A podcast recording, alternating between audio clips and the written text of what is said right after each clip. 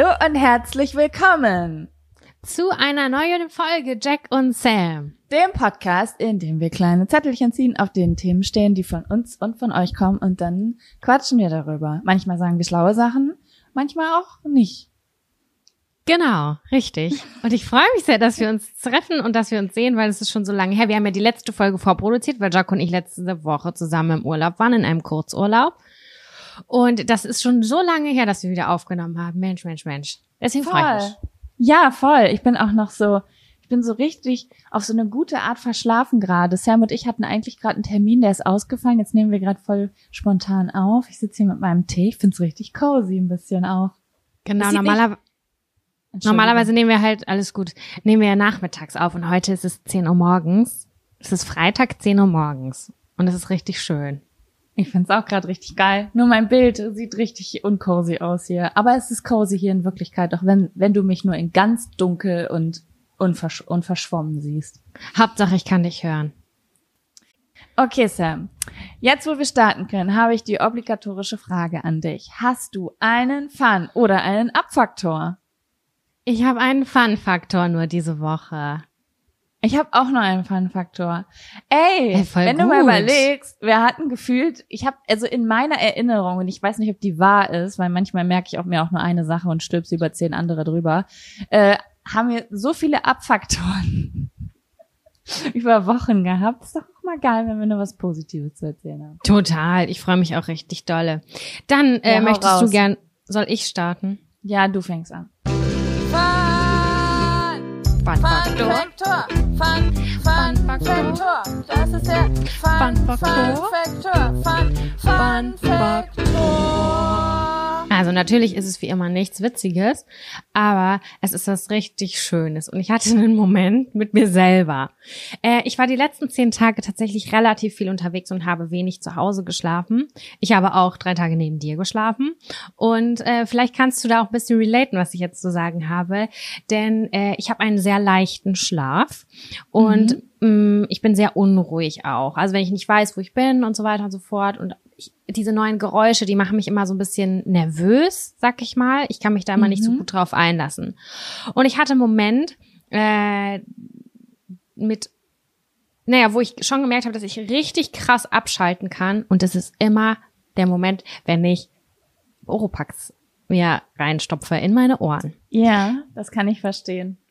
Ich bin total unruhig und ich höre andere Menschen und das ist alles so ungewohnt und dann machst du diese Teile rein, du hörst nichts mehr und du bist nur bei dir und du hast so die volle Konzentration auf dich. Ich bin ja ein Mensch, der auch ganz oft gerne mal nichts hört und nichts anhat. Also wirklich, ich könnte manchmal relaxend einfach auf dem Boden liegen und eine Stunde einfach an die Decke starren. Das, das macht mir eine Ruhe, wenn es ganz leise ist. Und äh, das habe ich, das kann ich mir quasi künstlich schaffen, egal wie unruhig es drumherum ist, mit Oropax.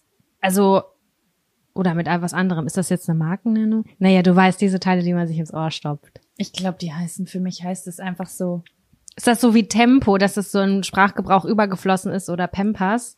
Ja, weißt du, die eben. Also ich sag auch, also ich nenne auch Tampons obes und damit meine ich nicht obes, sondern es können auch äh, Aldi-Tampons sein. Das heißt, es genau. ist trotzdem obes irgendwie. Ja, auf jeden Fall war ich richtig froh über diese Erfindung und ähm, was die in mir auslösen können oder wie, äh, dass man von einem Unruhezustand in einem Ruhezustand äh, sich selbst befördern kann, dadurch, dass man halt nichts mehr hört. Das finde ich richtig geil. Ich finde Oropax auch richtig geil. Ich habe das damals erst auf Reisen kennengelernt und lieben gelernt, in Flugzeugen, in Bussen und so weiter, dass man sich einfach total krass abschotten kann von der Außenwelt, einfach nur dadurch, dass man sich Sachen in die Ohren stopft. Aber ich habe auch schon von vielen Leuten gehört, die das gar nicht mögen, ähm, weil die sich nämlich dann das Gefühl haben, dass sie so alles in ihrem Körper hören. Also ich habe auch eine Freundin, die sagt, das geht gar nicht, dann höre ich meinen Herzschlag, dann kriege ich die Krise. Das ist nicht so spannend. Das ist das, was mich ruhig macht oder ruhig stimmt. Mhm. Ja, voll. Bei mir kommt es wahrhaftig ein bisschen drauf an. Also es gibt Situationen, da können Oropax mich voll ruhig machen. Es gibt aber auch Situationen, da können Oropax mich unruhiger machen. Wenn ja. ich zum Beispiel vorher ein negatives Gespräch oder so hatte und dann mache ich Oropax rein, um mich abzuschotten, aber dann bin ich erst mit mir alleine und dann fängt es erst richtig an zu rattern, worüber ich mich Die vorher unterhalten habe. Ja, die Momente kenne ich. Dann sind halt Hörspiele oder ein Podcast zum Einschlafen richtig, richtig gut. Dass du halt nicht die ganze Zeit dran festhältst. Ja, das, das kenne ich natürlich auch. Das meine ich damit nicht. Ähm, Ich weiß aber genau, was du meinst. Da sind dann Noise Canceling Kopfhörer richtig geil. Mit denen ich ja auch jetzt immer durch die Gegend laufe und eigentlich eine Gefahr für mich bin. Weil Ich habe mir auch welche gehö- geholt und ich Ja. muss auch sagen, dass ich, also mein Leben hat sich krass dadurch verbessert, weil es so geil ist. Es macht so Ja. Bock. Ich find's auch richtig, richtig gut. Äh, manchmal gehe ich auch einfach so spazieren und höre zum Beispiel ein Hörbuch und ich sehe alles, aber ich bin in einer komplett anderen Welt, weil ich höre nichts außer dieses Hörspiel und sehe halt die Natur oder so. Manchmal will ich auch die Geräusche um mich rum hören, aber wenn man da Mhm. keinen Bock drauf hat, ist es einfach so geil. Also kannst du das bei deinen Kopfhörern quasi auch ausstellen? Also Mhm. diese Noise Cancelling. Nee, das kann ich nicht ausstellen. Leider. Aber ähm, ich nehme die, also ich habe auch immer noch so extra Kopfhörer mit. Nee, wobei, was, wenn ich damit meine, dass ich manchmal Außengeräusche hören will, dann ähm, meine ich damit, dass ich manchmal auch bewusst in der Bahn äh, die äh, alles rausnehme, weil ich es auch manchmal ganz geil finde, anwesend zu sein. Ja, ja, Ja. verstehe ich. Ja, Ja, gut, das so, ja, finde ich toll. Mhm. Ähm, ja, ich habe auch einen kleinen Fun-Faktor, aber ich weiß gar nicht, ob ich den jetzt so rüberbringen kann, wie ich den gefühlt habe. Ich hatte nämlich vor einer oder zwei Wochen ein, einen schönen Moment, beziehungsweise zwei schöne Momente, auch mit ein und derselben Person. Und ich weiß nicht so recht, ob das rüberkommt, was daran so schön war, wenn ich die Details nicht erzähle. Aber ich habe mich mit einer Freundin getroffen und ähm, diese Freundin ist beruflich, ich weiß nicht, wie man das nennen soll, ich würde sagen Coach, Ja. so, also für Kinder und Erwachsene. Also das ist ja irgend, ja, ja, ich würde es einfach so nennen. Auf jeden Fall ein Mensch, der in seinem Leben äh, sich mit extrem vielen Menschen mit Problemen unterhalten hat. Wie eine Art Therapeut, würde ich sagen.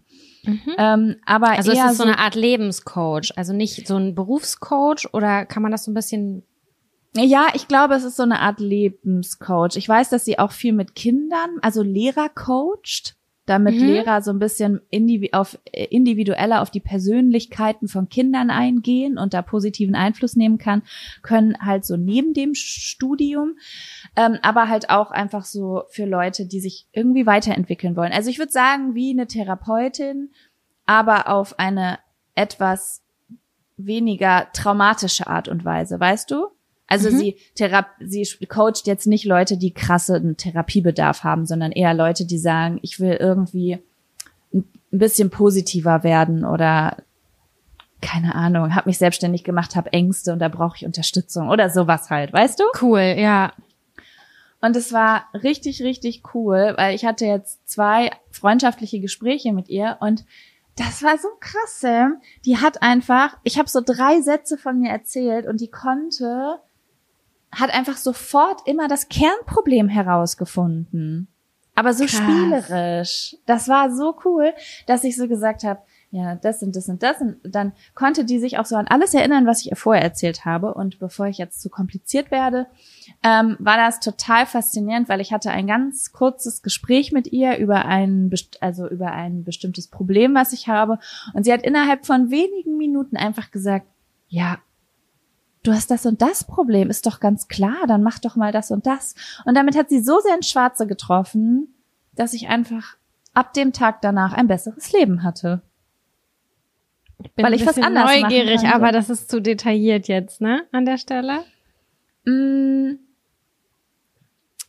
ähm, ja, ich muss das noch ein bisschen ausdenken, wie ich das formulieren würde. Ich wollte auch gerne ein YouTube-Video drüber machen. Ich kann dir das mal Okay. später einzeln erzählen. Aber auf jeden Fall, ähm, was mein Fun-Faktor wäre, manchmal ist es so schön, wenn man mit Menschen spricht und die geben einem einfach so neuen Input. Also die gucken objektiv auf deine Situation und sagen dir ihre Meinung dazu. Und auf einmal hast du so einen Aha-Moment Oh ja. Handelst ein bisschen anders im Leben danach und ein Problem, ein ri- riesengroße Probleme lösen sich einfach komplett auf. Das finde ich ganz spannend, was du sagst, weil ich habe das innerhalb von Freundschaften ganz doll gespürt, sowas ähnliches. Wenn man zum Beispiel ganz doll Streit mit jemandem hat, sag ich mal mit dem Freund oder der Mutter, dann gibt es ja diese Freunde oder Freundinnen, die man anruft und die sagen, ja, das war ganz blöd, was der gemacht hat, bla bla bla und haten mit mir zusammen, aber das, das löst mein Problem irgendwie nicht. Ich mag es voll gerne, wenn man mal eine andere Perspektive annimmt und sagt, ja, aber vielleicht war es auch nur so und so gemeint und du steigerst dich jetzt hier gerade rein. Ich brauche das total, um mal so einen Perspektivwechsel äh, einzunehmen. So Genau. im Sinne von nicht, dass man sagt so, oh ja, scheiß Männer, das ist ja häufig so dieses Freundinnen-Ding, sondern so, okay, lass uns doch mal schauen, warum das passiert ist, so um das Problem zu lösen, meinst du? Ne? Genau, weil vielleicht war es nicht so gemeint oder diese, das ist ja das, wo, was auch ein Coach irgendwie vielleicht macht, dass Ja, die total. eine andere Perspektive nochmal reinbringt oder dich durchleuchten kann. Ich weiß es nicht. Ich finde es auf jeden Fall richtig geil, dass du das machst und ich hätte auch richtig Bock drauf. Ja, das ist echt, das ist äh, wirklich, wirklich sehr cool. Und ähm, manchmal ist man ja in seinem Scheiß so tief drin, also so detailliert, dass man gar nicht mehr so richtig von außen. Das ist einfach mal spannend, es zu hören. Was sagt denn eigentlich jemand dazu, der ganz von außen einfach aus der Po- Vogelperspektive bei deinem komplizierten Kram zuhört und sich denkt, ja, ja, du musst mir gar nicht mehr Details geben, ist doch ganz klar, was dein Problem ist. Ach, ich liebe sowas. Problemlösungen, Lösungen. Geil. Voll schön. Mhm, Finde Ja. ich gut. Das Cool, ist mein. Fun-Faktor dieser Woche. Nice. Abfaktor haben wir nicht. Ich glaube, dann können wir jetzt fast schon den ersten Zettel ziehen, oder? Ja. Ich bin dafür, Okay. dass du anfängst. Weil es Alles macht, klar. es ist für mich immer aufregender, wenn du einen Zettel ziehst, muss ich sagen. Das ist bei mir genau andersrum. Deswegen will ich immer, dass du ziehst. Na gut. Dann, der erste Zettel ist.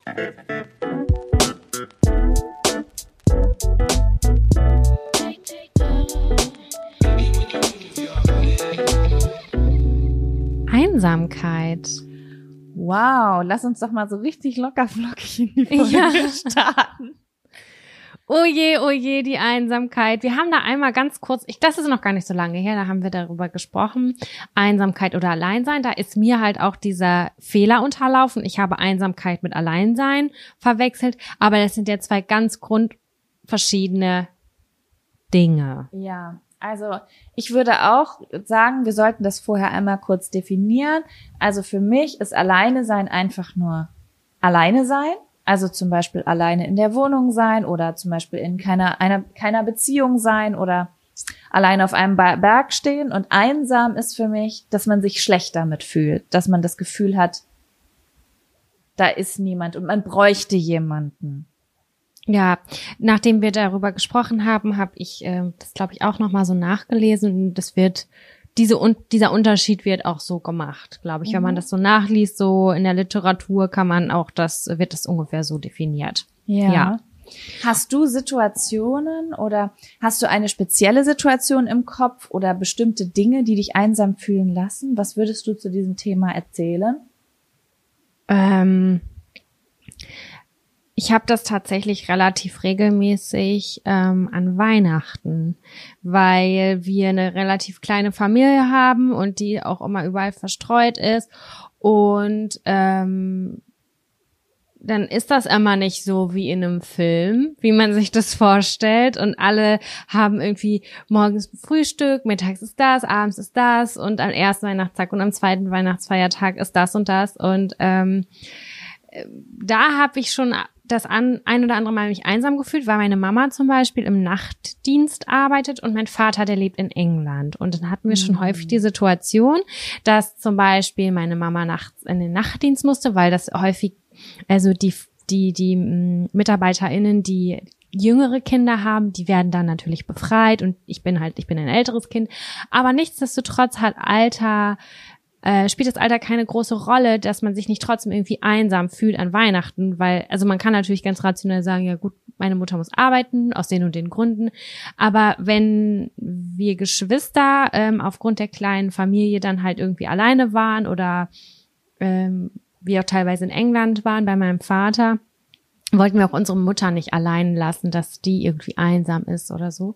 Ähm, da hatte ich schon relativ häufig das Gefühl. Deswegen ist die, die, die Weihnachtszeit, ich liebe die Vorweihnachtszeit, aber an sich, die Weihnachtsfeiertage, die sind mit, bei mir immer mit einem mulmigen Gefühl verbunden. Ich frage mich, ob das bei vielen Leuten so ist, weil ich kenne so viele Leute, bei denen das so ist. Ähm, auch das, also ich muss auch ganz ehrlich sagen, die Vorweihnachtszeit ist bei mir immer richtig schön, aber Weihnachten selber ist seit ich zwölf oder dreizehn bin eigentlich überhaupt gar nichts Besonderes mehr. Ist bei mir genauso. Also, keine Ahnung. Als Kind ist es natürlich immer krass. Du glaubst noch an den Weihnachtsmann, dies, das, Adi, das, aber ich habe auch keine große Familie. Dann ist zu Weihnachten immer meine Oma gekommen, die noch ein paar vielleicht äh, politisch bedenkliche Dinge mit an den Tisch gebracht hat, so wie man das auch aus deutschen Filmen kennt. War das die Tennis-Cook-Oma? Äh, nee, nee, nee, sondern die andere. Okay. Das hat, äh, das klingt jetzt, oh Gott, das klingt ganz furchtbar, wenn ich das sage, aber das war für mich als Kind ganz komisch, weil ich habe eine Oma, die mir ganz nahe steht, gestanden hat, die ist äh, gestorben, und eine Oma, die mir gar nicht nahe stand und die auch wirklich überhaupt gar kein emotionaler Typ ist. Und die kam auf einmal Weihnachten dazu und das war für mich als Kind, da ist eine fremde Person an Weihnachten da. Krass, ja. Und äh, ja, und später sind wir ja auch Heiligabend losgezogen auf Partys. Ja, ich glaube, da fing das schon an ganz doll bei mir mit dem Einsamsein und Einsamwerden. Mhm. Ich hatte auch manchmal das Gefühl, ähm, ich erinnere mich an einen Weihnachten, da waren wir mit äh, vielen verschiedenen Mädels ähm, unterwegs und ich hatte auch das Gefühl, jeder hat gerade so sein Problem zu Hause. Da waren wir Und- etwa 18 ungefähr, Ja, ne, würde ich sagen. Und es war so, wir sind so ein bisschen geflohen, glaube ich, von zu Hause und haben uns dann schöne Party, einen schönen Partyabend irgendwie gemacht. Aber es war, es hatte sowas. Es war schön, aber auch ein bisschen melancholisch. das Interessante an der Sache ist, wir waren da zwar irgendwie komisch drauf, aber wir waren nicht alleine, ne? Wir waren Ja. ganz viele Mädels, die das gleiche Problem hatten. Das heißt, äh, nee, wir waren nicht einsam, siehst du? Also wir waren sowohl nicht einsam und auch nicht alleine. Ähm, das war, ich habe da auch eine melancholische Erinnerung dran irgendwie. Das war aber auch schön, weil ich wusste irgendwie geil, ich habe meine Freundinnen und wenn ich die nicht hätte, dann wäre es richtig kacke zu dem Zeitpunkt. Das war so diese Zeit, da haben wir glaube ich letzte oder vorletzte Folge drüber gesprochen, dass wenn man dahin zurückblickt, dass es mit so einer ganzen großen Melancholie verbunden ist. Voll, Zeit. da sind so ganz viele gemischte Gefühle unterwegs. Ja, voll. Das kann ich schon verstehen. Also da rede ich auch regelmäßig drüber. Mein Freund hat es auch total mit Weihnachten. Das ist so eine Ja. ganz, das ist glaube ich bei vielen Leuten. Äh, Hey, eine erzähl, aber der hat doch eine große Familie eigentlich, oder? Ja, aber bei, ähm, oh Gott, ich weiß gar nicht, was ich davon erzählen soll. Ich versuche es mal oberflächlich zu halten. Ähm, die Familie ist auch sehr religiös und da hat man auch unterschiedliche, ähm, ja, keine Ahnung. Das sind so so so Sachen irgendwie, glaube ich, die als Kind, die man noch nicht so richtig verstanden hat. Ich glaube, gerade wenn man als Kind manchmal so Situationen hatte, die vielleicht mal so ein bisschen melancholisch waren zu einer gewissen Zeit, dann nimmt man das auch mit ins Erwachsenenalter. Das kann ich sehr, sehr gut nachvollziehen, ja. Ja, also Weihnachten ist auf jeden Fall für mich irgendwie so ein Wunderpunkt immer. Mhm. Be- Bezüglich Einsamkeit. Ähm, ich bin froh, dass ich Geschwister habe, weil wir Ja. das dann immer versuchen, zusammen irgendwie so zu meistern. Aber in meiner Vorstellungskraft ist, also in meiner Vorstellung ist, dass ich das auf jeden Fall irgendwann durchbrechen will. Ich will selber Kinder und einen reich gedeckten Tisch mit ganz vielen Leuten. Und es muss für mich, können da auch fremde Leute irgendwie bei sein. Irgendwie Ja. Freunde oder so, die in einer ähnlich einsamen Situation sind. Ich denke auch immer so an, ich weiß nicht, ob das in irgendwelchen Filmen so ist oder so, wenn die dann in New York am 24. irgendwo gesessen haben. Ich glaube, bei Friends oder so ist das auch so, dass die das dann zusammen feiern, weil man irgendwie, weil keiner so eine große Familie hatte oder so. Das stelle ich mir schon schön vor. Das würde ich mir auch für meine Zukunft wünschen, zumindest. Ich muss dir auch ganz ehrlich sagen, ähm, ich hätte richtig Bock darauf, Weihnachten selber zu machen. Ich mache das im Moment noch so ein bisschen aus Gewissensgründen nicht, dass ich so zu anderen zu Weihnachten fahre. Aber ich fänd's richtig geil, wenn Weihnachten bei mir zu Hause stattfinden würde, weil ich würde hier richtig loslegen, das sage ich dir. Die Leute würden Das hier rauskommen und die würden äh, Tannenzapfen erbrechen und Glitzer. Ich würde es richtig lieben. Ja, genauso stelle ich mir das vor. Und dann könnte man das ja, wenn alle ein schönes Zuhause haben, so rotierend machen. Weißt du, wie ich meine? Voll. Ja. Aber erzähl doch mal, was ist für dich Einsamkeit?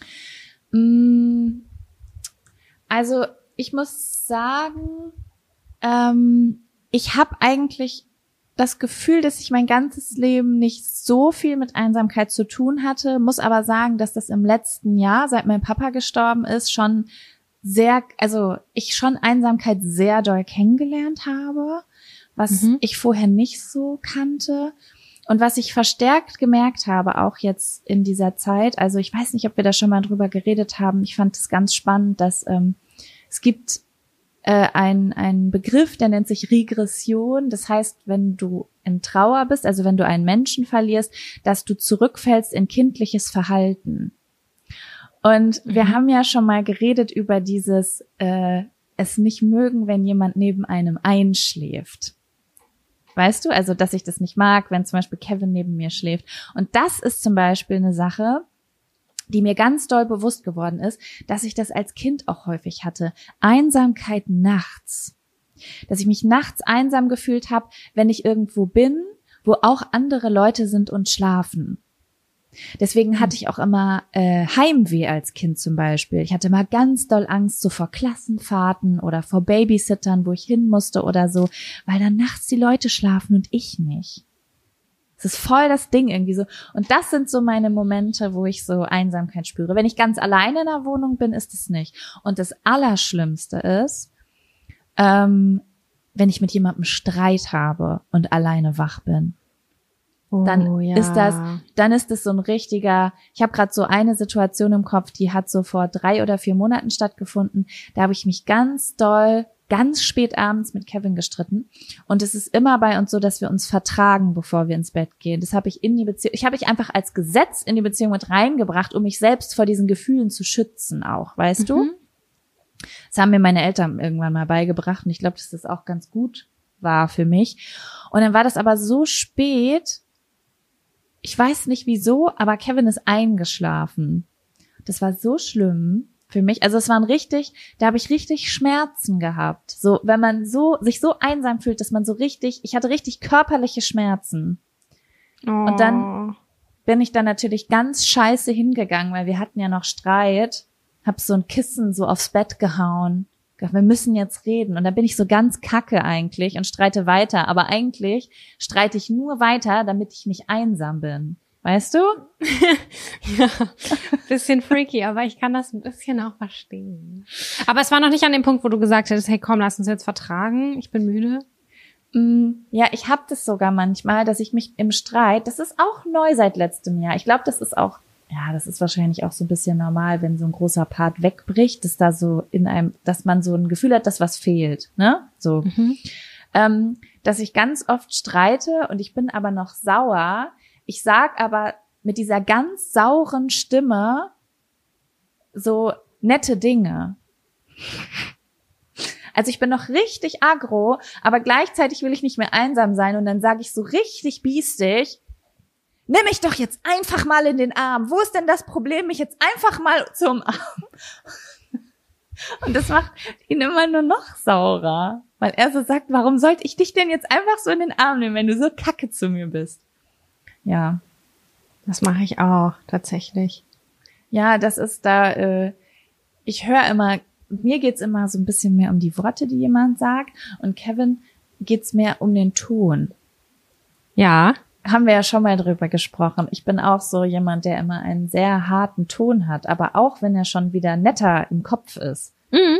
kommt nicht so gut an. Das, also es kommt dann nicht bei dem anderen an, dass ich schon wieder in Im Vertragenmodus. Ich bin im. Vertragenmodus, aber ich klinge halt noch sehr ernst und bin noch ein bisschen lauter, weil so war das doch gerade noch auch vor fünf Minuten. Dann kann ich nicht sofort meinen Tonfall verändern. Mhm.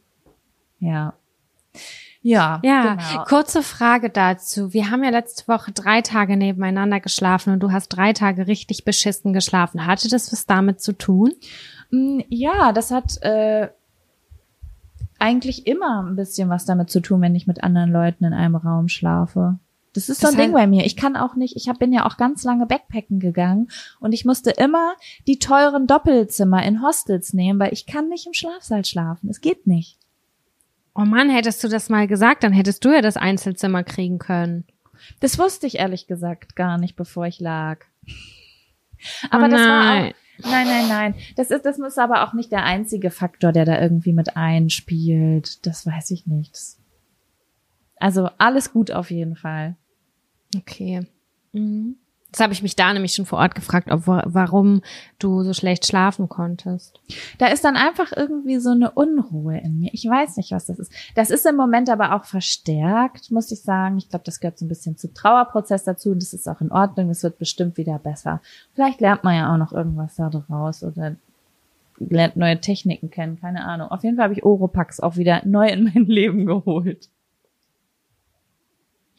Ja, Einsamkeit ist an sich, glaube ich, ein ganz, ganz schlimmes Gefühl. Da kann man überhaupt nichts dran schönreden oder irgendwie versuchen, also man kann da irgendwie nicht so richtig vorfliehen. Man kann irgendwie nur versuchen, aktiv was daran zu ändern, oder? Ja, ich glaube, ähm, man kann halt im Innen wie im Außen was verändern. Ne? Also erstmal kannst du dir natürlich liebe Menschen um dich rum suchen. Und ich glaube, was aber auch ganz wichtig ist, ist, ich glaube, wenn man das Gefühl, also ich, wie soll ich das sagen? Ich glaube, umso besser es einem in einem drin geht und umso wohler man sich mit sich selbst alleine fühlt, desto weniger einsam fühlt. Also desto weiter weg Ja. kommt man von einsam Richtung alleine, weil man so stark und resilient irgendwie wird, weißt du? Genau, also wenn man was Positives für sich tut, die Zeit irgendwie genießt, Sport macht und keine Ahnung, sein Mindset so ein bisschen stärkt, um dann irgendwie cool mit sich zu sein, dann ist es vielleicht weniger schwierig. Ja, ich glaube auch, da gibt es bestimmt ganz, ganz tolle Videos und Podcasts und Meditationen und sowas im Internet zu. Also sowas hat mir bei immer geholfen, wenn es um solche Themen geht, dass man so innere Stärke aufbaut. Dann kommt man manchmal in Situationen, die einen gar nicht mehr unglücklich machen, obwohl sie einen mal unglücklich gemacht haben. Ja. Ja. Ich weiß, dass als wir uns gestritten haben oder voneinander ausgezogen sind, äh, dass ich da auch einsam war. Das hatten wir auch, glaube ich, schon mal. Wo ich dann Habe ich so, auch eben dran gedacht. Das hatte ich auch ganz doll zu der Zeit. Ja, und dass ich dann krampfhaft versucht habe, irgendwie in irgendwelche Vereine und sowas rein zu, einzutreten, damit ich dieses Gefühl nicht mehr habe. Aber finally habe ich auch gemerkt, so, äh, das ersetzt diese Lücke gerade auch gerade nicht. Ja. Es funktioniert jetzt nicht. Man kann sich Mühe geben, manchmal dauert es ein bisschen länger, bis man halt wieder jemanden gefunden hat, der äh, besser zu einem passt. Irgendwie. Ja, ich glaube, es ist halt einfach gut, sich ähm, immer so selbst vollständig zu fühlen. Ne? Wenn andere Leute um einen rum so eine total coole, nette Ergänzung zum Leben sind. Ich, ich sag, wir sind alle keine Mönche. Die wenigsten Menschen sitzen irgendwo auf dem Grund eines Brunnens und sind glücklich mit sich alleine. Aber ähm, ich glaube, das ist echt so ein Ding. Und gerade nach so einer Streitsituation oder auch nach einer Trennung von einem Boy, von einer langjährigen Beziehung oder sowas, Mm. da kommt es ja auch ganz, ganz häufig vor, weil man sich halt nicht mehr vollständig fühlt, ne? Da fehlt ein Teil. Und den muss man Voll. erstmal wieder auffüllen irgendwie. Es ist natürlich auch eine totale Typsache. Es gibt Menschen, die brauchen immer viel, viel Leute um sich herum, die sind vielleicht auch Ja. schneller einsam. Und dann gibt es eher introvertierte Typen, die, die vielleicht das nicht so schlimm finden. Also was heißt nicht, nicht so schlimm, sondern bei denen kommt es später, dieses Gefühl. Weißt du, wie ich das meine? Ja, ich weiß, wie du das meinst. Ich glaube, beides hat seine Vor- und Nachteile. Ich glaube, dass extrovertierte Leute sich oft ähm, nicht, also es ist jetzt total pauschalisiert, was ich sage, ne? Aber ähm, sich eventuell zu häufig auf das Außen, also die sind sehr abhängig von wie viele Leute und was für Mhm. Leute um sie rum sind, während introvertierte auf, Leute auf der anderen Seite da das Problem vielleicht nicht haben, aber auch zu spät merken, wenn keiner mehr da ist. Weil Rudeltiere Ja. sind wir am Ende alle. Ne? Das stimmt. Ganz wichtig ist es, dass man so seine ein, zwei Leute hat, mit denen man irgendwie close ist. Ist es bei mir so, ich brauche auf jeden Fall so meine vertrauten Personen, mit denen ich mich austauschen kann, wenn es irgendwie brennt oder wenn ich mich einsam fühle. Das ist total wichtig für mich. Und ja, ich glaube, ich kann einfach nur sagen, dass ich total gerne alleine bin, aber einsam ist schlimm. Mhm. Aber ich finde, es war sch- schön trotzdem. Es war, es war ein, es ist ein schönes Thema, ja. Ich finde auch, es ist ein schönes Thema. Es ist so, Einsamkeit ist, glaube ich, somit das Allersch, ja, oder? fällt dir jetzt ein schlimmeres Gefühl ein als Einsamkeit? Da hängt ja, das hängt ja an ganz vielen dran. Liebeskummer kann einsam machen, Verlust, also wenn jemand gestorben ist, danach bist du einsam. Das sind so die ganz schlimmen Sachen, die führen zu Einsamkeit. Deswegen ist es furchtbar. Ja, ja. Trennung von der Familie, irgend, also Ich glaube, Ja. dass diese Zeiten halt äh, so eine Risikozeiten sind, ne? Die bieten ganz, ganz viel Chance, etwas besser zu machen, ne? Also ähm, das sind oft die Situationen, in den Situationen, wo man richtig einsam ist, hat man ganz, ganz oft die Chance, etwas völlig Neues zu kreieren, was richtig Großartiges, aber es bietet natürlich auch immer noch das Risiko, in irgendwas Schlechteres reinzurutschen, wenn man sich nicht Absolut. vernünftig um sich selber kümmert. Ne? Also Leute, passt gut auf euch auf und wenn ihr einsam seid, ähm, ich glaube, das Allerbeste, was man machen kann, ist erstmal richtig gut zu sich selber sein, sich richtig gute Sachen gönnen und sich auch mit Leuten zu connecten. Einfach mal einer Freundin ähm, erzählen, was in einem vorgeht oder eine Person, wo man das Gefühl hat, da schäme ich mich nicht oder da. Ähm, Und selbst wenn man noch keine Person hat, kann man ja dank des Internets sich auch mit Leuten connecten, die vielleicht ähnlich fühlen. Das finde ich halt so krass. Die Möglichkeiten über Foren oder über Social Media und so, dass man halt schon immer irgendwie Leute finden kann. Voll. Also ich muss auch ehrlich sagen, als, ähm, als wir uns damals äh, gestritten haben, da ging es mir eine Zeit lang richtig schlecht und dann musste ich halt irgendwas machen und dann habe ich mit YouTube angefangen und so habe ich Nisi kennengelernt. Und Mhm. obwohl ich niemanden mehr so in meinem Leben hatte außer meinem Freund, hatte ich dann halt diese Freundin, mit der ich jeden Tag zwei Stunden telefoniert habe, die ich einfach übers Internet kennengelernt habe. Also wenn Ganz toll. es gibt so viele Möglichkeiten einfach heutzutage. Das ist wirklich richtig toll. Voll. Ja. Ja. Sam, wollen wir einen neuen Zettel ziehen in der Hoffnung, Ja. dass wir hier mal ein bisschen lockerer und leichter reinkommen? Ach ja, aber na gut, die Mischung Marcel. Vielleicht kommt jetzt das übelste Kracher-Thema. Wir werden sehen. Du bist dran mit ziehen. Okay, du musst Stopp sagen, weil ich habe heute, ähm, ich habe heute leider nur eine Liste. Okay, dann sage ich jetzt Stopp. Okay. Gut, kommen wir in das nächste emotionale Thema rein. Ach du heiliger Bimbam. Aber es ist eine kleine Frage auch, die ich an dich habe. ja. Und zwar steht auf diesem Thema,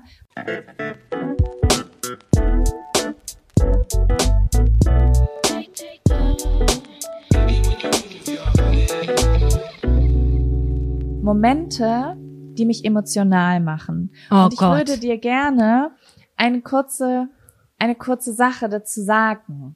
Also ich möchte Ja. dir kurz den Hintergrund erklären, warum ich das aufgeschrieben habe. Ja, gerne. Und zwar habe ich da in letzter Zeit ganz, ganz viel drüber nachgedacht, weil, also es waren zwei Dinge in meinem Kopf.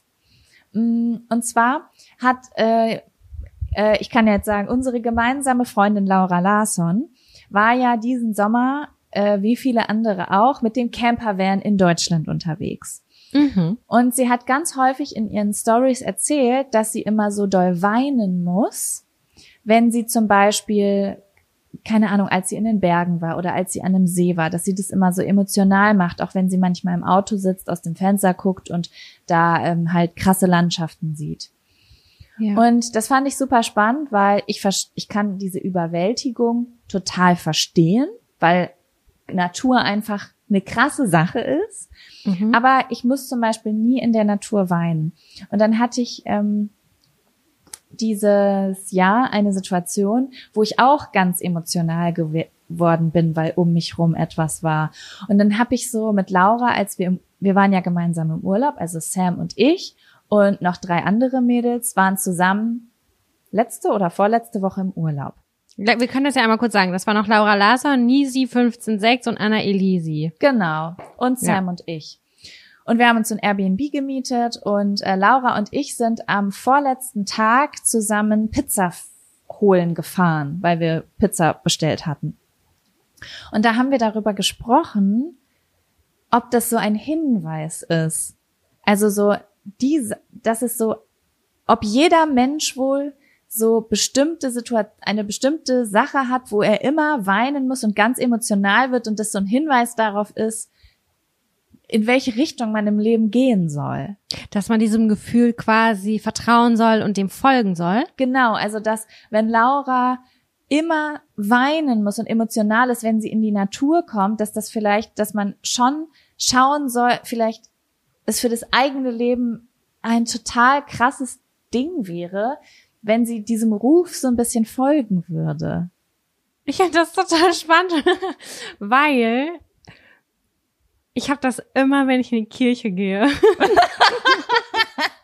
Und ich bin echt überhaupt nicht gläubig, aber ich bin so, ich finde das so krass, dass äh, dieses, diese Gedanken da zusammenkommen und dass es ein Gebäude gibt, wo alle Menschen sich irgendwie vereinen und da an etwas glauben und beten und das Oh finde ich voll Gott. krass, das berührt mich immer. Gemeinschaft. Ist es Gemeinschaft? Ja, Viele- also die, es es ist vielleicht dieses Gemeinschaft, aber auch ich finde es total beeindruckend. Meistens sind es ja super äh, krasse Gebäude, die Ruhe und dass jeder flüstert und keine Ahnung was äh, mit seinen intimsten Gedanken dahin geht und die irgendwie kommuniziert. Ich ich mache es selber nicht oder ich kann das nicht, Ja. aber ähm, das beeindruckt mich schwer, dass es diesen Ort gibt, wo sich so viele Leute ähm, zusammenfinden und ich muss Mhm. ich muss immer heulen. An welcher immer. Stelle musst du heulen? Wenn Aber Orgel Eintreten. losgeht? Nee, wenn ich reingehe, wenn die, wenn die, wenn Wa- die Tür what? aufgeht und dann, dann bildet sich in mir ein Kloß, weil die meistens duftet es, dann sind es diese hohen Decken und ich kann es nicht anders erklären. Aber äh, das, ich musste gerade so lachen, ob man dem dann folgen soll. Vielleicht sollte ich mich intensiver mit dem Thema Religion auseinandersetzen. I don't know. Vielleicht. Oder ja, einfach herausfinden, was ist so dieser, diese Sache hier. Vielleicht, vielleicht kommt es ja auch woanders aus. Wie ist es bei Konzerten? Immer. Sofort. Ich heule, sobald zwei Menschen klatschen. Hm, Standing Ovation ist auch mit so eine krasse Schau. Sache, ne? Oder wenn Ich war- alle zusammen mitsingen. Ja, wenn alle zusammen mitsingen. Manchmal ist es sogar so, wenn äh, einfach das, äh, der Vorhang aufgeht. Ich weiß noch ganz genau, da war ich 13 oder 14 Jahre alt. Ich habe eine Dirty Dancing Musical Karte gewonnen damals und ich war in Mhm. Hamburg oder so und ich saß in der allerletzten Reihe, weil es waren richtig richtige Kackplätze. Jedenfalls ging nur der Vorhang auf und ich saß da und ich war alleine mit meiner Emotion und dachte, oh, fuck, ich ich muss jetzt richtig laut losheulen. Und es hat ja noch nicht mal angefangen, weißt du? Ich weiß nicht, ich, ich kann das nicht erklären, aber es ist Menschenmengen, Ja. wenn jemand was Beeindruckendes macht und wenn Leute klatschen oder so, I'm out. Ich muss mich, ich muss mich verstecken. es hat auf jeden Fall was mit Menschen zu tun. Ja, ganz aber bei- klar. ich muss auch gerade darüber nachdenken. Ich habe ein, ein Gefühl in mir bei äh, Landschaft, aber das bringt mich nicht zum Wein. Das Genau, ich das habe ich nämlich auch zu ihr gesagt. Ich habe, ich weiß, dass es gut für mich ist, in der Natur zu sein und ich finde es super schön, aber ich weine nicht. Nee, ich auch nicht. find Aber ich finde das richtig spannend. schön. Ich finde es Ne? richtig schön. Stell dir das mal vor, du wachst jeden Morgen auf und guckst da drauf auf die Berge und es bringt, das macht, Dich das so würde mich glücklich. interessieren. Ja, ob das dann immer so ist. Also ich glaube natürlich, der Mensch gewöhnt sich an alles. Ich glaube nicht, dass du jeden Morgen aufwachst und dann erstmal heulen musst vor Freude. Nee, aber im Herzen dieses, dieses erfüllende Gefühl, ob das genau, bleibt. genau. Das habe ich mich nämlich auch gefragt. Das hat sie dann auch gesagt. Heißt es jetzt, ich soll in die Natur ziehen? Ich sage, ich weiß nicht. Ich wollte es nur mal so in den Raum werfen, dass man mal drüber nachdenken könnte, ob man das in sein Leben einbaut, diese Sachen. Mhm. Was bringt dich denn so zum Weinen oder macht dich emotional? Musst du Ich- dann weinen? Ja, also ich habe was, ich weiß nicht, ich hoffe, ich kann das jetzt so ausdrücken, dass das nicht mega merkwürdig klingt, ehrlich gesagt. Ähm, ich habe so was Komisches mit Fiktion.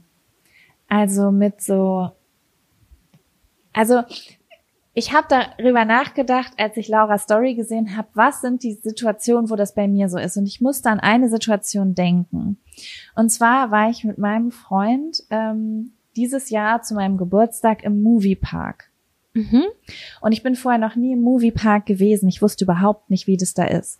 Und ich kam da rein und es lief diese so alte Filmmusik. Und da Mhm. war so eine Straße, die sah einfach genauso aus wie in amerikanischen Filmen. Es war so eine richtig random Straße aus einem amerikanischen Film. Und ich, Cool. hab, ich habe mich nicht mehr eingekriegt. Echt? Ich habe so geheult. Es hat sowas krasses in mir hervorgerufen. Wenn ich Filme aus den 90ern gucke, nur wegen der Kulisse, muss ich so schlimm weinen. Und ähm, das habe ich aber auch mit so, mh, hm, wie soll ich sagen, ich hatte vor zwei Monaten ein, äh, ein Telefonat mit äh, einer Agentur, mit der ich vielleicht zusammenarbeiten möchte. Und die haben mir erzählt, dass ihr Büro neben, oh Gott, ich weiß gar nicht, neben irgendeiner Arena hier in in, äh, in Berlin ist so ein bisschen abseits. Und haben die halt so erzählt, ja, da sind immer die Rammstein-Konzerte und äh, diese und jene Musicals. Und die haben davon erzählt am Telefon. Und ich saß an der anderen Leitung und hab, mir sind Tränen runtergelaufen. Ich, Why? Das, ich weiß, ich kann es nicht genau erklären. Es ist diese Aufregung, wenn es um um Filme, um Auftritte, um diese ganze Entertainment-Branche geht. Irgendwie. Okay, aber wenn du jetzt auf einem Konzert bist zum Beispiel und da kommt jetzt ähm, so deine ein guter Künstler eine ja. gute Künstlerin da. Kann das das auch in dir auslösen? Also wenn ja. du vor Ort bist? Ja, okay. Ja. Also das ist, ich bin ja auch früher als Teenager ganz, ganz viel zu so Musikveranstaltungen und Konzerten und so gefahren.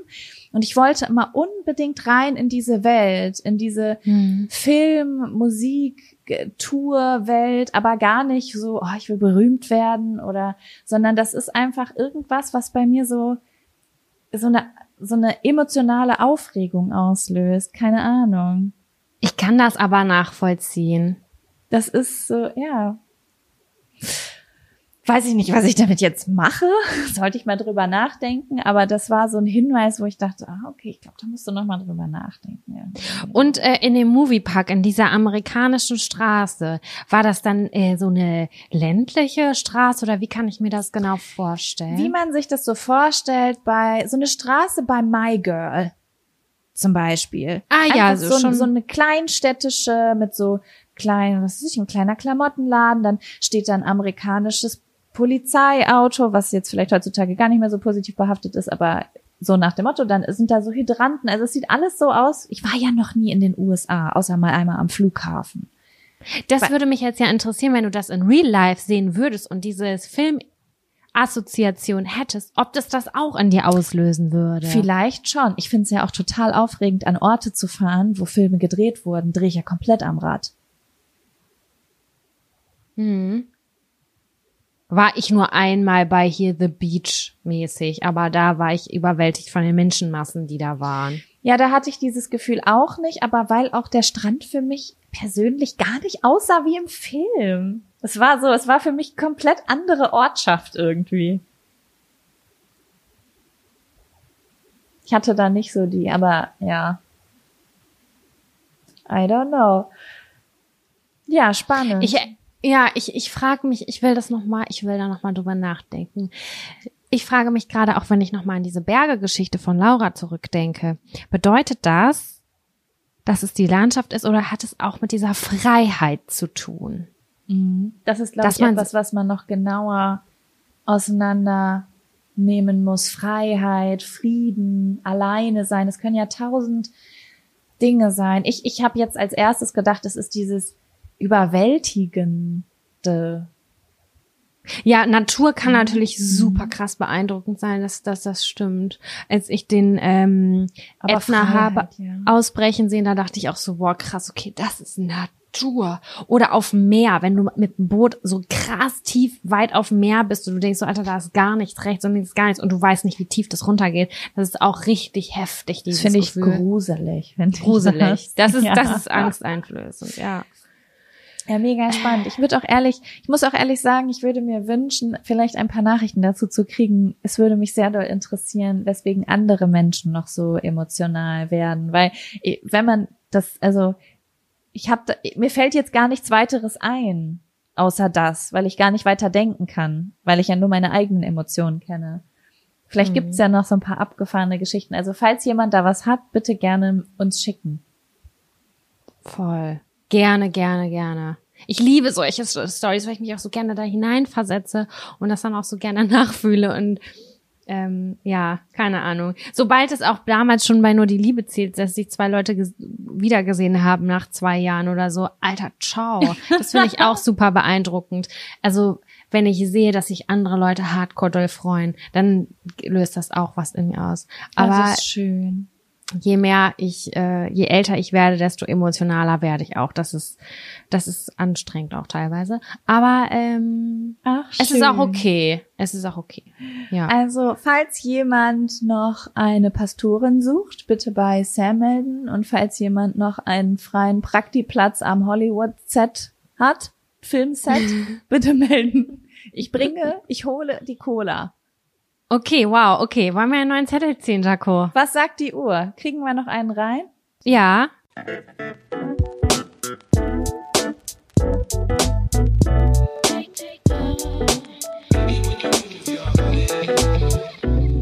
Alkohol trinken müssen, aber nicht wollen. Was sagst du zu dem Thema?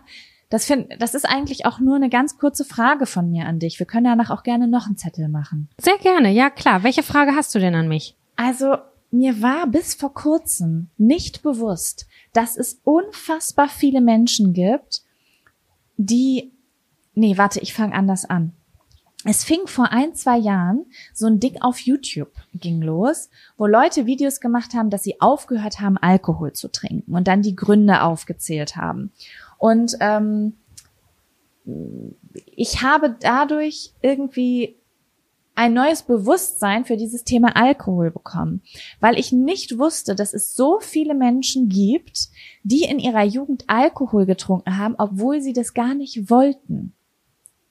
Also ich habe mittlerweile mit so vielen Menschen gesprochen, die sagen, ja, ich, ich habe halt jetzt getraut, mich getraut, aufzuhören, Alkohol zu trinken, obwohl alle anderen das so blöd finden. Ich habe das immer aus Gruppenzwang gemacht. Und es war Mhm. für mich so mind-blowing, weil ich immer nur Alkohol getrunken habe, weil ich selbst richtig Bock drauf hatte und mich dann gefragt habe, habe ich, habe ich Freundinnen, die nur Alkohol getrunken haben, weil ich Alkohol getrunken habe oder weil die Gruppe Alkohol getrunken hat? Und da wollte ich dich mal fragen, wie das bei dir ist. Hast du jemals aus Gruppenzwang Alkohol getrunken? Ich kann mich da nicht dran erinnern. Ich glaube, ich konnte immer relativ stark sagen, nö, ich habe da jetzt heute keinen Bock drauf, ich möchte das nicht. Aber ich kann mir sehr gut vorstellen, meine Schwester hat relativ früh aufgehört, Alkohol zu trinken, äh, weil sie da sich nicht mit wohlgefühlt hat. Und ich weiß, dass sie immer abgefuckt war von den Leuten, die gesagt haben, oh, du Spaßbremse, oh, du hast ja keine Leichtigkeit und keine Ahnung. Aber sie brauchte das nicht, um letztendlich tanzen zu gehen oder so. Das, das konnte sie auch alles ohne Alkohol machen. Aber man ist irgendwie in so einer gesellschaftlichen Struktur verankert, dass man sich rechtfertigen muss. Und das finde ich super, super crazy. Aber hast Äh, du diese Erfahrung gemacht bei Freunden? Weil ich hatte ja auch mal Abende, wo ich nicht getrunken habe, aus was weiß ich was für Gründen oder weil ich nicht wollte. Und ich habe es nie erlebt, dass Leute mich Spaßbremse genannt haben oder irgendwie versucht haben, mich zum Alkohol zu drängen. Nee, also drängen ist ja auch so ein starkes Wort. Ich, ich erinnere mich nicht mehr, wie das war zwischen, keine Ahnung, 16 und 20, erinnere ich mich nicht dran. Da hatte ich, glaube ich, selber immer übelst Bock da drauf.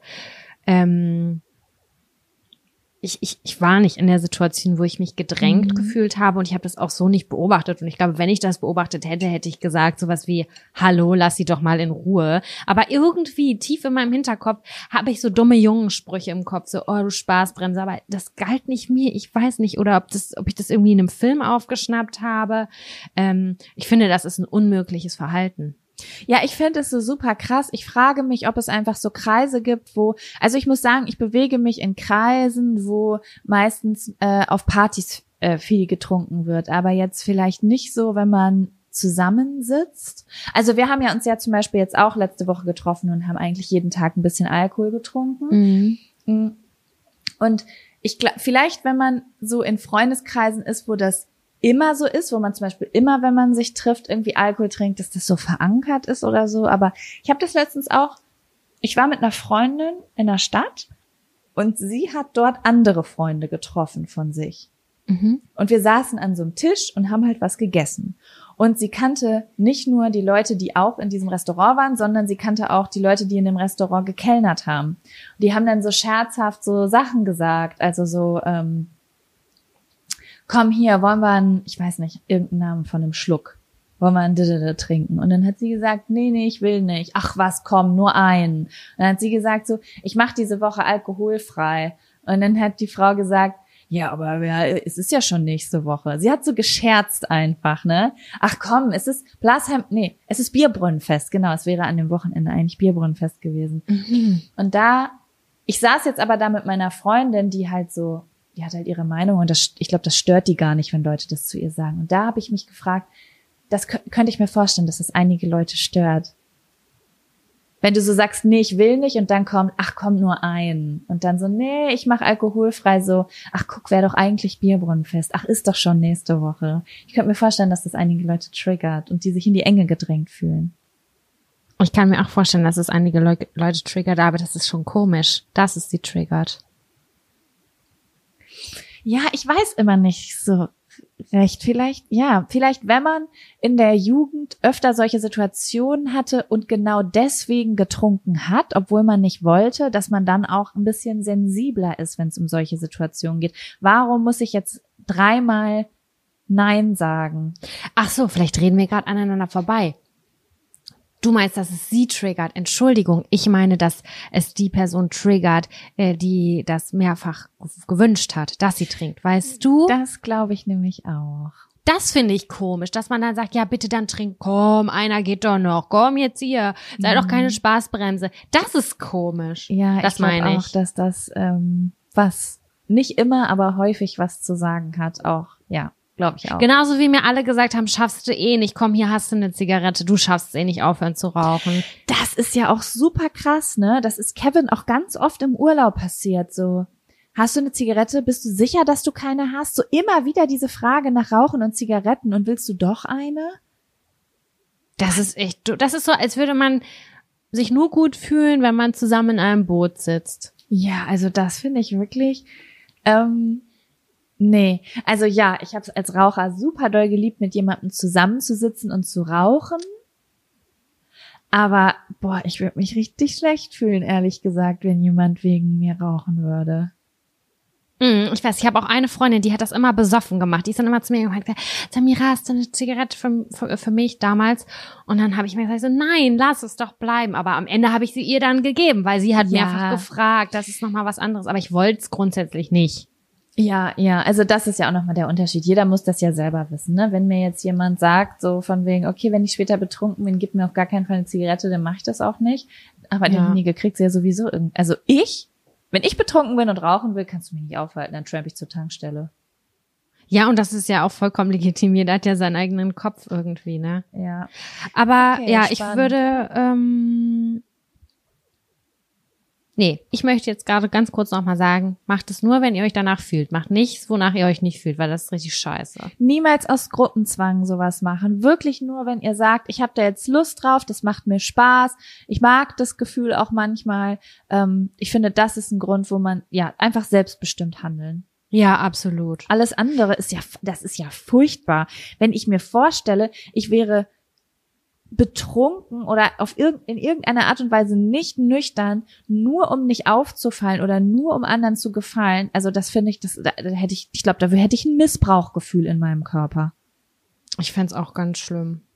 Ich bin ganz froh, dass ich das so nicht kennengelernt habe, muss ich ehrlich sagen. Ja, ja, das ich wollte auch- ich nur kurz ansprechen irgendwie, dass wir das auch noch mal sagen können und weil ich das wissen wollte, wie das bei dir ist, war.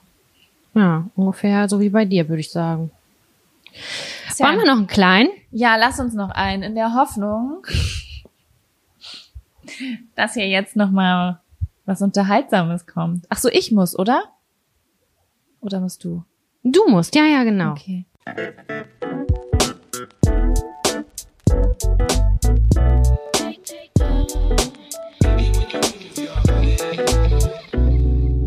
Liebesbriefe.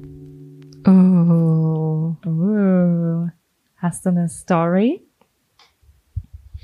Boah, ich glaube, meinen ersten Liebesbrief habe ich in der dritten Klasse in der Grundschule bekommen. Ich weiß ganz genau von wem und dass es auf Löschpapier geschrieben wurde. ähm, Löschpapier ist euch total verdrängt. ja, das war schon so weich, weil das so oft geknickt wurde. Ähm, habe ich gekriegt Fand ich blöd damals, war klar, aber das ist der erste, der mir so richtig, richtig doll im Kopf geblieben ist. Mhm. Ähm, würde insgesamt sagen, dass wir ja eine sehr schreibsichere Gesellschaft sind durch WhatsApp und Co. Mhm. Ich nichtsdestotrotz finde, dass äh, ein paar nette Worte auf einem Blatt Papier mit einem schönen Stift krass viel mehr auslösen können und ich das total wertschätze und richtig, richtig schön finde und auch gerne schreibe. Voll. Ich habe mich, habe ich mich über, ich habe dir noch gar nicht gesagt, dass ich deine Karte gelesen habe.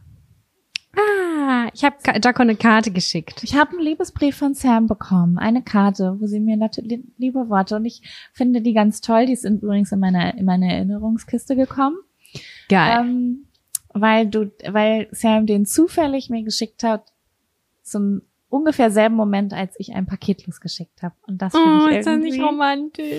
Ja. Wir sind connected, telekinesisch, telepathetisch.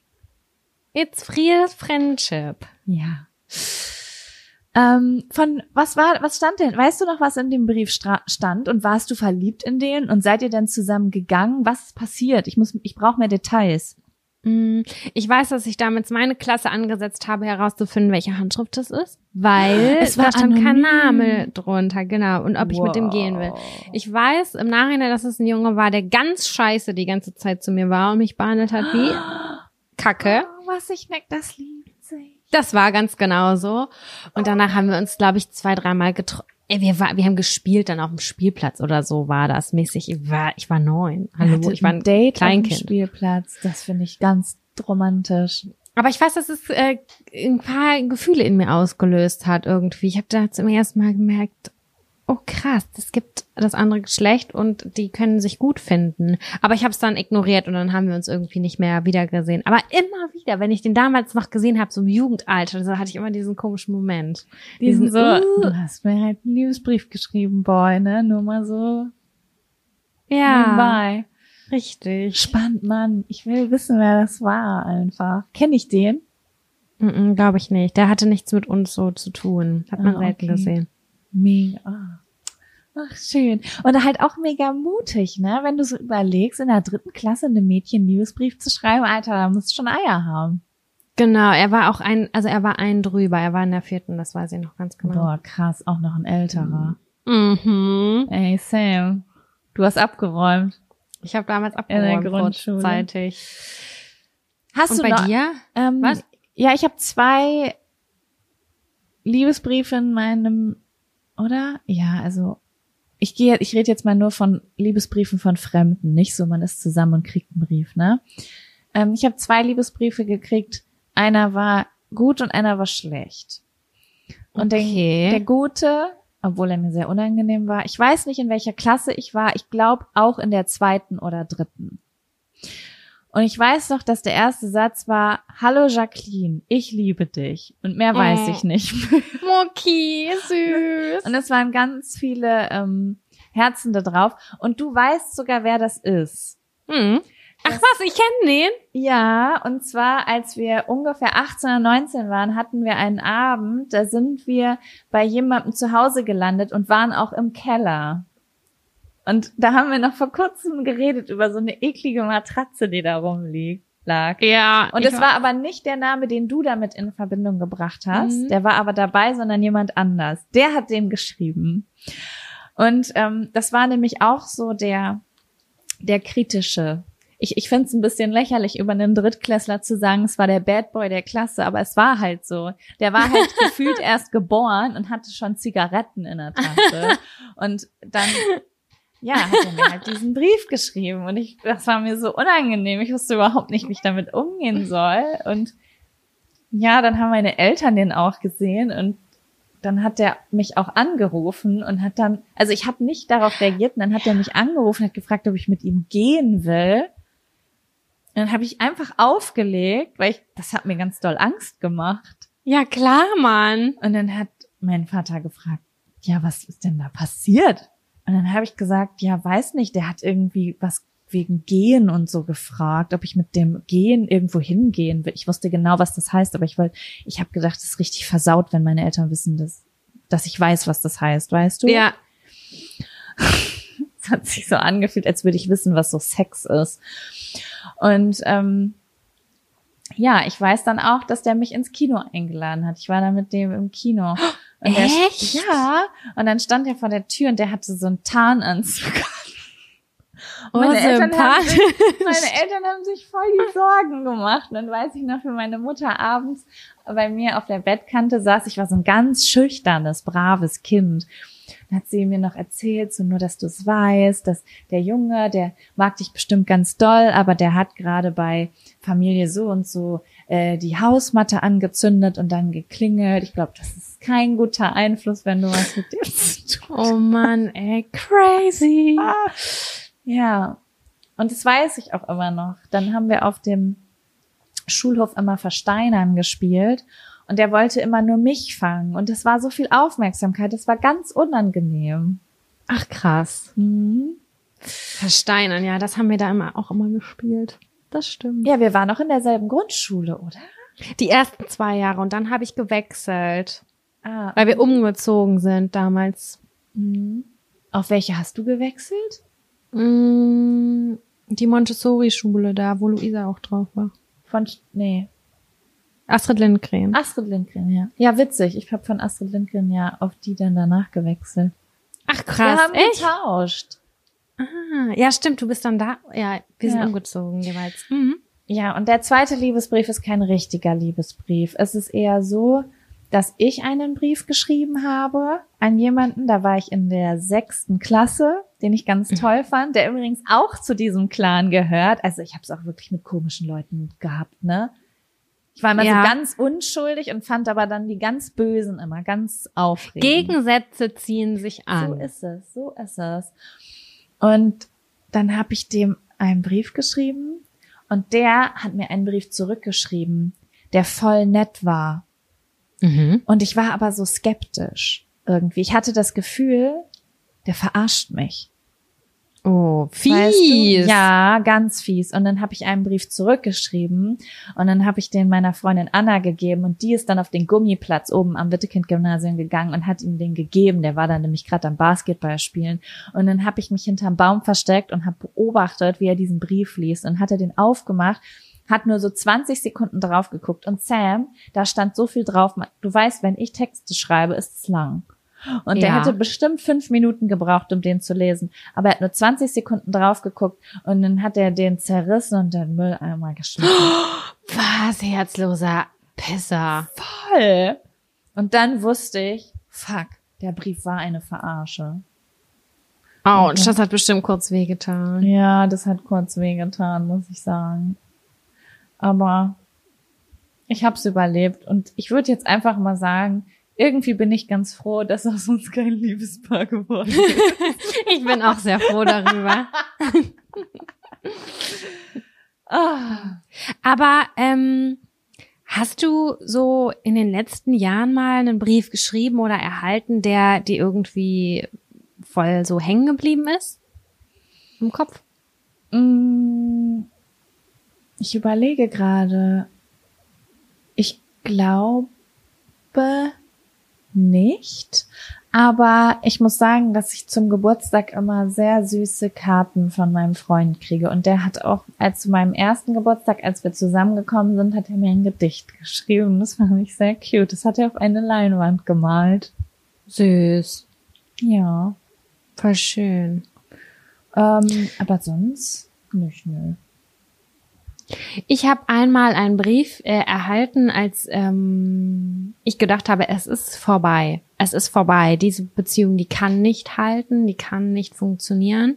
Ja. Und in diesem Brief, das ist schon länger her, es ist relativ frisch äh, gewesen, ähm, waren so viele Emotionen drin, dass ich nicht gedacht, also die habe ich persönlich nicht mitgekriegt. Ich habe sie über Worte und auch über Gestik und Mimik habe ich das nicht so gespürt wie in diesen Worten, die geschrieben waren. Das ist Und- krass, wenn man sich so voll missversteht, ne? Total. Ich finde es so heftig und ich glaube, dass dieser Brief ein äh, Schlüssel war, dass diese Beziehung quasi gehalten hat oder dass ich nicht aufgegeben habe. Und Sowas das finde ich halt krass, schön. Was für eine Power eigentlich in Gedanken, Papier und Stift steckt. Denn ähm, ja, manchmal gelingt das nicht, das so rüberzubringen. Und wenn man sich hinsetzt, ich meine, ein Brief schreiben dauert ja auch irgendwie eine gewisse Zeit, sich zu sortieren. Ich habe sogar damals, als ich den gelesen habe, ich gesehen die Anfänge. Ich habe gesehen, dass das mehrmals versucht wurde und dann immer im Mülleimer gelandet ist. Ich bin natürlich Detektivin und habe das alles herausgefunden. Und äh, ich habe den auch noch und der ist mir neulich wieder in die Hände gefallen, weil zwischendurch guckt man dann ja noch mal so in so eine Box rein. Äh, und ich habe das wieder verstanden, warum ich so positiv überrascht war. Ähm, genau. Und deswegen finde ich es auch so schön, mal kann man kann ja mal eine Nachricht schreiben und sagen so, hey du, ich denk an dich, auch einer Freundin oder so. Aber wenn man das kurz aufschreibt und auf eine Postkarte packt oder so oder in irgendwas anderes, ist es halt irgendwie noch mal was Besonderes. Ja, voll. Wir kriegen den ganzen Tag hunderttausende von WhatsApp-Nachrichten und das ist alles so digital. Da macht so ein Blatt Papier halt einfach ultra was aus. Übelst. Ja, Ja. voll. Ja, richtig schön. Hm. Ich habe auch noch richtig viele Briefe aus der Teenie-Zeit. Äh, wir haben uns ja immer so Briefe in der Schule äh, geschrieben und die dann so in coolen Falttechniken zusammengefaltet. Ich wünschte, ich hätte die noch. Hab Ich ich, hab- nicht mehr. Ich habe die alle noch und es ist einfach, ich liebe es. Ich habe letztens gerade einen Brief gelesen von einer gemeinsamen Freundin von uns. Ja.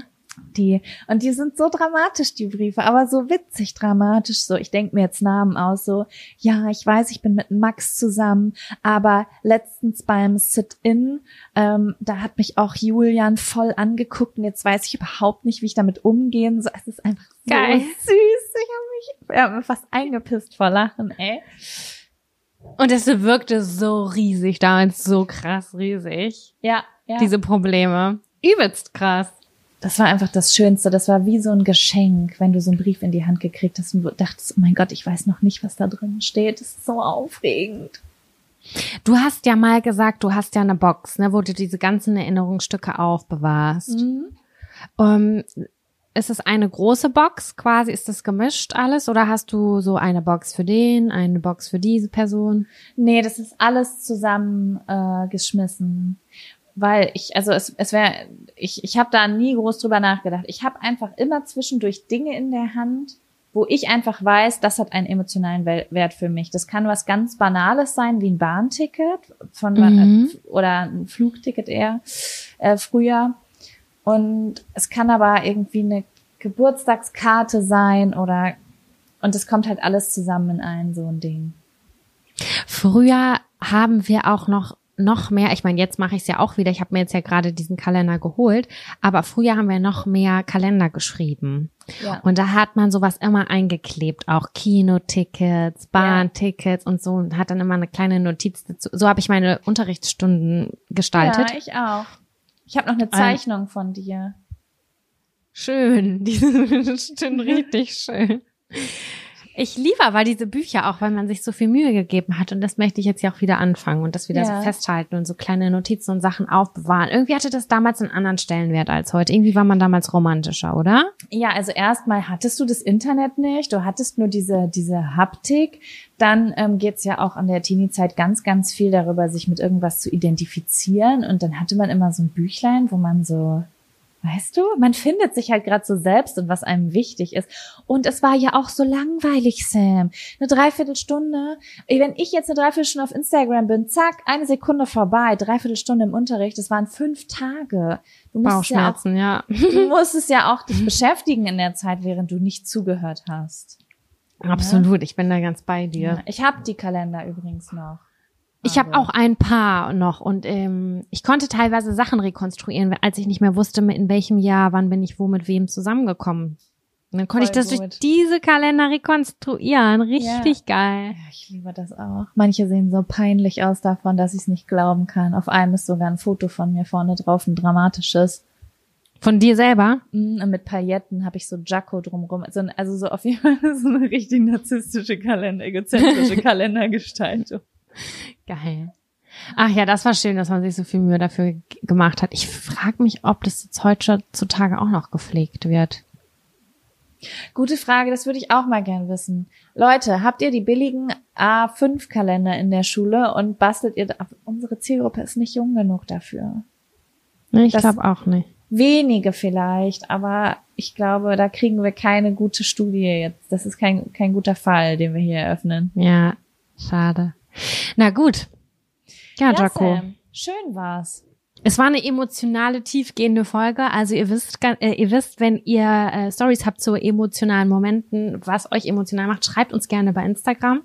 Äh, ansonsten würde ich sagen, Wechselt täglich eure Höschen. und wir hören uns einfach nächste Woche Sonntag wieder, oder? Richtig. Cool. Macht's gut. Tschüss. Tschüssi.